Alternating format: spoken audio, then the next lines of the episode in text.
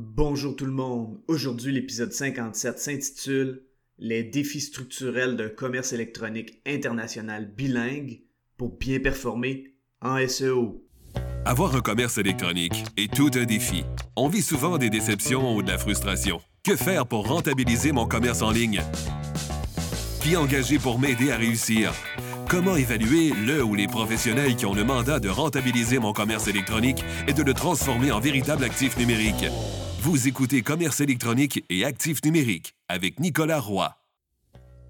La raison d'être de mon podcast est très simple.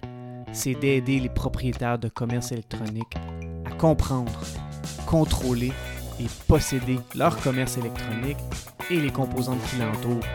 Parce que je crois sincèrement que c'est la meilleure manière de rentabiliser à court terme et de se bâtir des actifs numériques qui prennent de la valeur à long terme. Dans cet épisode, je vais parler des défis qui sont inconnus ou plus ou moins connus lorsque vient le temps de mettre en place un commerce électronique bilingue visant un marché international pour qu'il puisse bien performer en SEO. Le tout sera fait en donnant un exemple concret sur lequel je travaille présentement. Finalement, je vais aussi faire un retour sur le dernier épisode pour vous faire part d'un commentaire très pertinent qui m'a été fait à deux reprises et dont j'aurais dû mettre encore plus de détails. Avant de débuter l'épisode, j'aimerais vous inviter au groupe Facebook Commerce électronique et actifs numériques. C'est l'endroit où on pose des questions concernant le commerce électronique, que ce soit par rapport à nos défis ou en réaction au contenu de l'émission. Alors c'est un rendez-vous, le groupe Facebook Commerce électronique et actifs numériques. Lors du dernier épisode, soit l'épisode 56, j'ai parlé d'un aspect du SEO pour les entreprises locales et pour les entreprises internationales.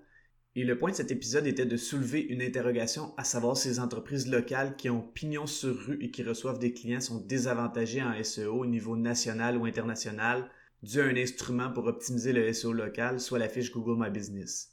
Suite à cet épisode, j'ai reçu à deux reprises un commentaire hyper pertinent et je vais y revenir un peu plus tard dans cet épisode parce que c'est vrai qu'il y a des nuances à faire. Néanmoins, aujourd'hui, j'aimerais vous parler d'une étude de cas d'un projet de commerce électronique international bilingue, parce que je pensais à une entreprise similaire quand j'ai fait cet épisode. Cette entreprise est une entreprise qui voulait développer au niveau international et elle voulait adresser deux langues dans trois marchés avec un nouveau site web, un nouveau commerce électronique. Cette entreprise voulait donc une version de son site web en anglais pour le marché nord-américain, une version de son site web en anglais pour le marché européen et une version de son site web en français pour le marché européen francophone. Un tel projet nécessite beaucoup de gens du web pour y travailler parce que c'est un gros chantier. Lorsque j'ai joint ce projet, j'ai écouté et j'ai pris des notes. Comme je l'explique souvent, pour avoir un bon SEO et donc bien ressortir dans les moteurs de recherche, un site web doit avoir une excellente structure. Évidemment, un site web doit être esthétique, avoir une image de marque impeccable et être aligné avec le marché ciblé. Aussi, le fit entre le produit vendu et le marché doit être excellent, c'est-à-dire que les gens doivent vouloir acheter le produit. La structure d'un site web de PME commence souvent avec un focus sur des éléments de base, comme ceux que j'explique dans l'épisode 14 qui est intitulé Les trois facteurs SEO les plus importants de votre site web pour ressortir sur Google. Vraiment, l'épisode 14 était un épisode important. Dans cet épisode, je parle de trois éléments structurels de base, mais pour un projet comme ce projet international bilingue, ça prend plus que ça et c'est ce que je vais vous expliquer. Dans un premier temps, j'ai eu plusieurs rencontres avec l'équipe marketing du projet pour les écouter et voir exactement ce qu'ils avaient et ce qu'ils voulaient. Ensuite, j'ai fait de la recherche de mots-clés pour voir les mots-clés qui avaient le plus de potentiel pour ce projet et pour trouver ceux qui se mariaient le mieux avec les différents contenus que le site web devait proposer. Une fois que cette recherche a été faite, je me suis mis à créer la structure du site web en choisissant chacun des trois éléments de base d'un site web, soit son URL, son H1 et sa balise titre. Et j'y ai rajouté les métadescriptions. Juste pour cet aspect, je suis revenu avec un document très élaboré d'une vingtaine de pages où l'équipe de design web a vraiment vu l'ampleur du site web. Déjà, avec ça, le projet partait du bon pied au niveau de la structure. Je me plais souvent à dire que j'adore débuter un projet web parce que je contrôle la structure. Certains sites web sont super beaux et quand on regarde leur structure, on se rend compte que le bâtiment est fait en cure-dent plutôt qu'en 2 par 4. Avant de poursuivre sur les autres aspects de la structure de ce projet, je me dois d'expliquer ou de rappeler quelques concepts dont un qui est très important, soit celui du contenu dupliqué.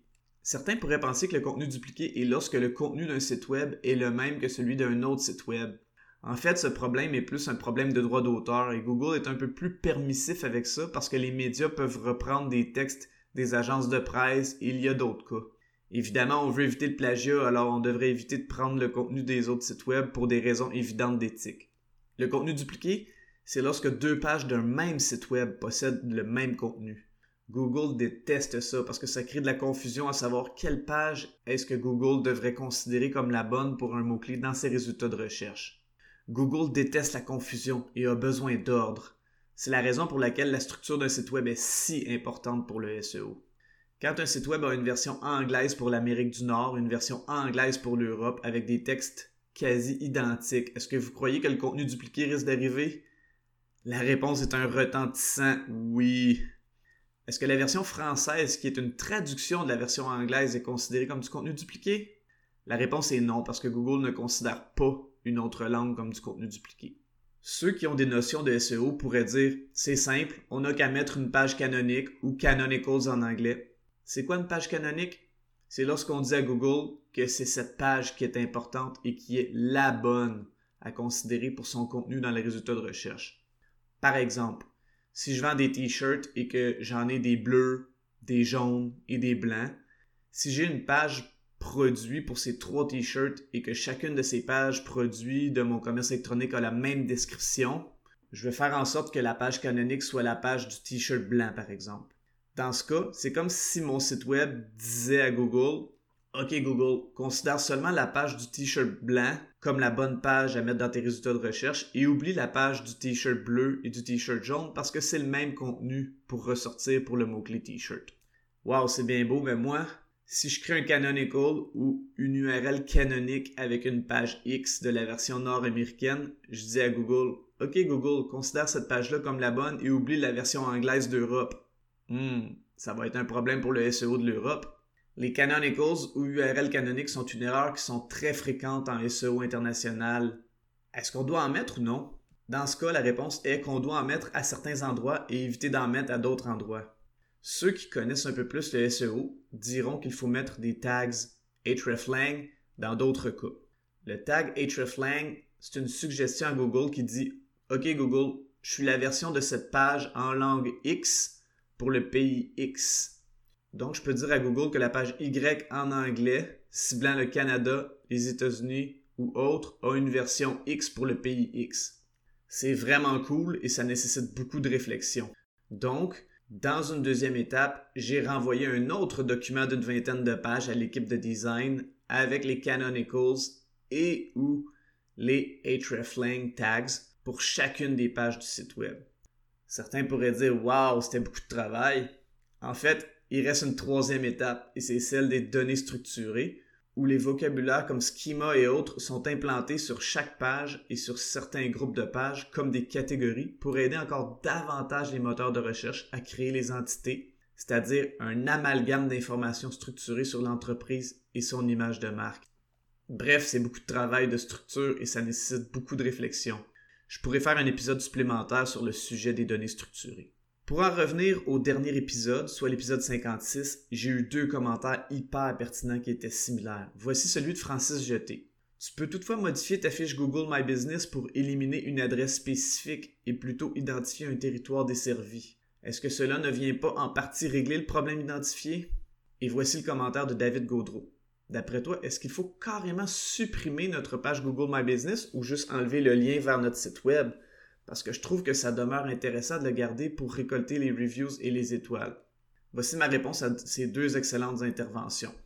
Oui, absolument, je suis 100% d'accord. En fait, dans l'histoire que je raconte à l'épisode 56 où j'ai fait cette constatation, le commerce a maintenant une fiche Google Mon entreprise sans adresse et ça n'a pas affecté son SEO au niveau national et international.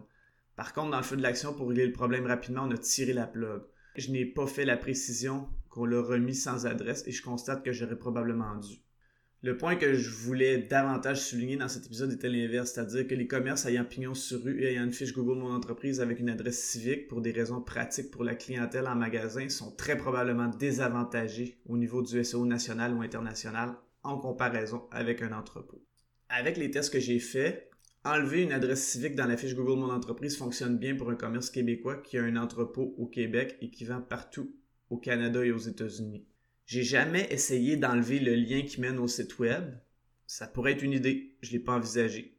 Mais déjà, juste d'avoir une fiche qui montre qu'on est au Québec, quelques clients, particulièrement américains, vont poser des questions sur notre localisation pour être certain que tout est OK. Mais c'est un petit point de friction qui se gère bien et c'est vrai que les étoiles et les avis sont un gros avantage. Alors vraiment, je vous remercie de, cette précision. Euh, ça se complexifie un peu quand l'entreprise a un centre de distribution en Amérique du Nord et un en Europe et que celui de l'Europe cible des marchés dans différents pays avec différentes langues. Je suis pas encore rendu à ce stade dans ce projet, mais j'y réfléchis présentement. En conclusion, vendre à l'international tout en voulant miser sur sa stratégie SEO nécessite beaucoup plus de réflexion. Je vous remercie beaucoup d'avoir écouté l'émission. Je vous invite au groupe Facebook Commerce électronique et actifs numériques. Et si vous avez des questions ou des suggestions de sujets ou d'invités que vous voudriez entendre, je vous invite à me contacter via le site web nicolaroy.pro. D'ici là, je vous dis à la prochaine.